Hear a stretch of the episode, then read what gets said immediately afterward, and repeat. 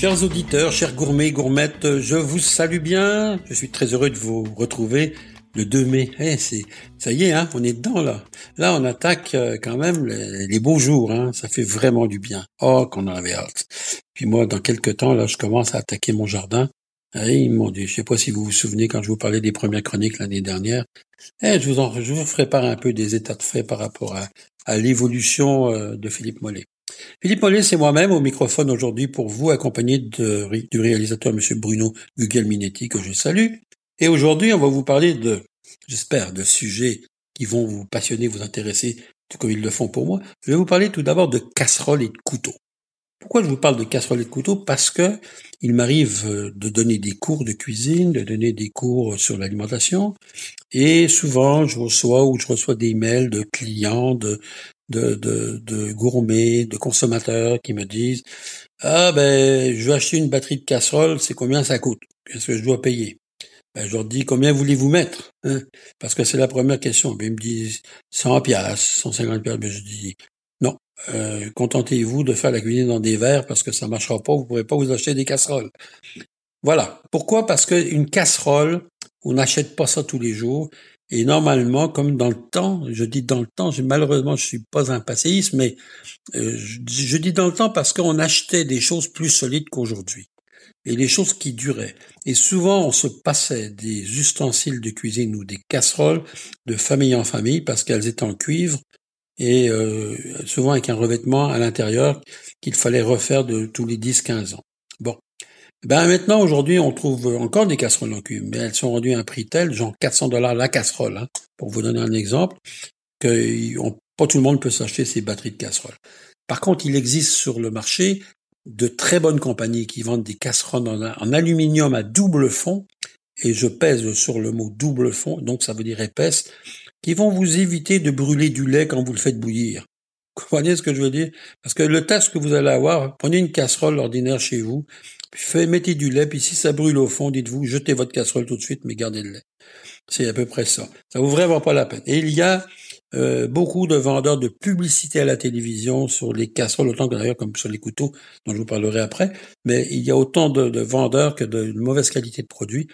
Donc, achetez-vous. Je vous donnerai pas de marque, je vous donnerai pas de nom parce que c'est pas le but de, de cette émission, mais je vous dis, renseignez-vous, il y a quelques très bonnes marques italiennes, je pas, avec ça, faites du millage, et puis il y, a, il y a quelques très bonnes marques françaises qui vous permettent d'acheter des casseroles, comme je dis, à revêtement soit de cuivre ou double fond ou triple fond quelquefois, et qui vont euh, vous donner bien du plaisir. Il y a aussi de la fonte. Donc, vous pouvez acheter de la fonte, euh, de la fonte émaillée. Donc, là encore, on connaît des compagnies qui font des, des produits sérieux.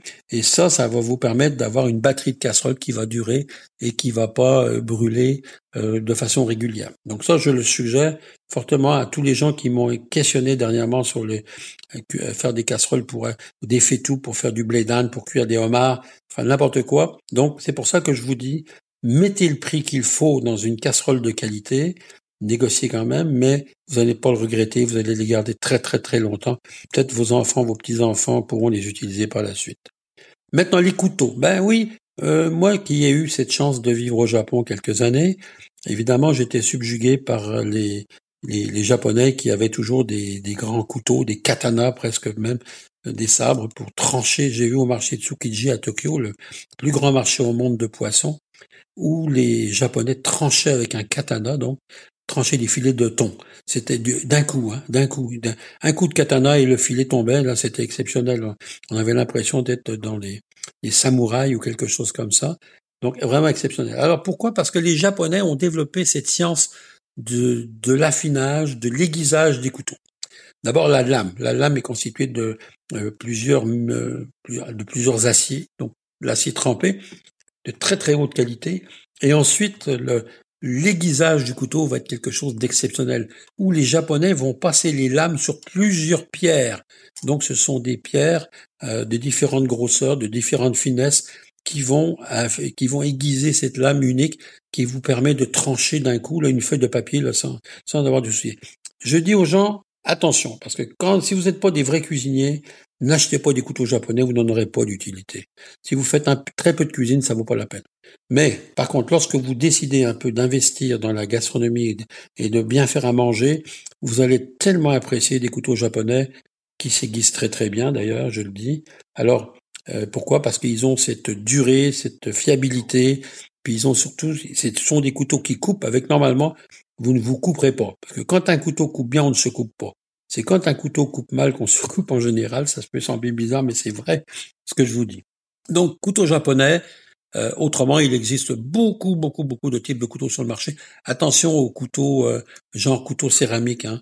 C'est d'abord si ça tombe, vous êtes foutu, il casse. Puis deuxièmement, euh, c'est pas terrible pour en avoir eu essayé. Il y a vraiment pas grand chose. C'est pas, c'est pas très intéressant. Un bon couteau en acier, qu'il soit japonais ou autre, ça vaut vraiment la peine. Puis là encore, c'est pareil, il va falloir mettre le prix parce qu'un un bon couteau, je vais vous donner l'exemple d'un couteau, ce qu'on appelle un couteau du chef, là, euh, faut mettre 200 à 300 dollars pour un couteau. Ah ouais, je sais que je vois mon réalisateur qui me fait des signes, qui il vient de perdre tout son budget là. Eh ben, mais c'est ça à peu près. Alors voilà pour les couteaux.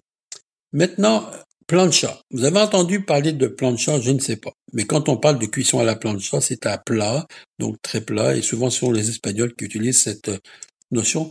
Maintenant, il existe une plaque euh, en fonte que l'on appelle la plancha, qui est alimentée par deux gouttières à gaz, donc les mêmes bonbonnes que vous allez utiliser pour faire le, barbecue. Et c'est la grande tendance en ce moment qui s'évite en Europe.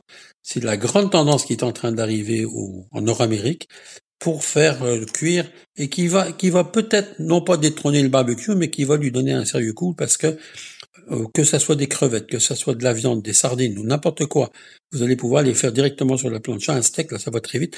Et comme c'est de la fonte, bon, ça prend un peu plus de temps à réchauffer, mais après, lorsque c'est bien chaud, ça va griller d'une façon uniforme.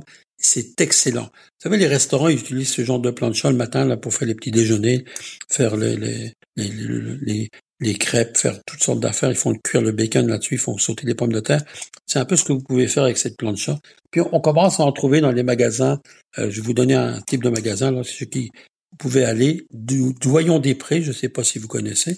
C'est vraiment intéressant, puis vous allez trouver des, des choix de plancha vraiment superbes pour faire la cuisine. Maintenant, eh ben, mois de mai, ça annonce l'arrivée du homard. On a eu le crabe, il en reste encore. On a eu les crevettes. Et je le redis, il ne s'appelle pas les crevettes de Matane. Hein. J'en vois même des restaurants qui affichent encore crevettes de Matane. Matane était le lieu d'emballage des crevettes, mais il ne se pêchait pas de crevettes à Matane. Donc il ne s'en pêche pas non plus. Alors, il y a le homard qui arrive sur le marché. Le homard, c'est un peu ce qu'on appelle le cardinal des mers. C'est notre fierté nationale parce que c'est un crustacé qui a quand même sa, tenue dans les grands restaurants, un peu partout dans le monde. Le homard canadien est d'ailleurs prisé maintenant partout dans le monde parce que la raison est simple, il y en a beaucoup, et aussi il est moins cher que le homard, euh, par exemple le homard breton, ou différents homards euh, à travers le monde vont être beaucoup beaucoup plus chers. Donc le homard canadien est très utilisé. Je sais que souvent les poissonniers vont vous dire euh, euh, n'achetez pas que, des femelles parce que les gens avaient tendance à acheter des femelles en soi-disant qu'ils étaient meilleures. Moi, je vous dirais, c'est bien difficile de faire le test à l'aveugle lorsque vous goûtez du homard mâle ou femelle. Euh, on voit pas vraiment de différence. Ceci dit, prenez-vous un grand faitout. Je dis grand parce que évidemment, dépendamment de la quantité de homard que vous allez que vous allez cuire. Il est toujours mieux d'acheter son homard vivant et de le cuire vous-même que d'acheter un homard cuit qui peut être cuit depuis deux, trois jours. Alors, vous mettez de l'eau et vous la salez abondamment, au point lorsque vous allez goûter l'eau, vous allez vous dire, oh mon Dieu que c'est salé. Non, ça sera jamais trop salé, avec du gros sel, hein, de préférence. Ça sera jamais trop salé parce que lorsque votre votre eau de cuisson va cuire, va pénétrer le homard, vous allez voir que ça sera dosé à point une fois avoir transpercé la carapace de, du crustacé. Donc, mettez une bonne poignée de gros sel, vous portez à ébullition, vous plongez vos homards, non, non, il crie pas tant que ça, non, non, non. Alors vous cuisez vos homards et vous les laissez bouillir. Après ébullition, vous les laissez 7 minutes après ébullition. Moi, là, c'est le temps, puis j'ai tout essayé, puis euh, j'ai vu des gens qui le cuisent à la vapeur. Oui, ça peut se faire à la vapeur. Je sais qu'aux îles, on les fait presque avec presque pas d'eau. Mais honnêtement, chez vous, là, pour être tranquille, vous les cuisez comme ça, vous n'aurez pas de surprise. Et je vais vous donner un petit truc ensuite qu'on faisait jadis dans les grands restaurants. Lorsque le homard est cuit, vous le refroidissez, hein, tout de suite à l'eau froide, pour arrêter la cuisson, et vous allez faire une incision sur le devant de la carapace, et vous allez ensuite égoutter vos homards sur le bord de la casserole par la queue, vous les égouttez, et vous allez voir tout le liquide ammoniacal qui va s'échapper. Ça veut dire que vos homards, ils seront pas amers du tout, du tout, jamais, jamais, jamais. C'est un peu une réaction physique que l'on a lorsque un être humain ou un animal se meurt, il se vide. Eh ben, c'est un peu la même chose pour les homards. Lorsqu'il se meurt, il se vide. Donc, cet ammoniac à l'intérieur des chats, ben, il va aller, il va aller s'échapper dans la casserole et vous allez avoir un homard bien meilleur. Est-ce qu'on le mange chaud avec du beurre à l'ail? Là, il y a vraiment, ça c'est vraiment typiquement nord-américain et c'est, c'est vrai qu'on aime ça. Mais si vous voulez vraiment goûter le homard, moi je trouve que la meilleure façon c'est de le manger tiède ou froid avec une mayonnaise. Et là, vous allez avoir le goût du homard qu'on apprécie grandement. Puis c'est vrai que c'est très fin, bien que je vous ai déjà dit dans cette émission que je préférais le crabe des neiges au niveau de la finesse. Donc euh, voilà pour notre homard.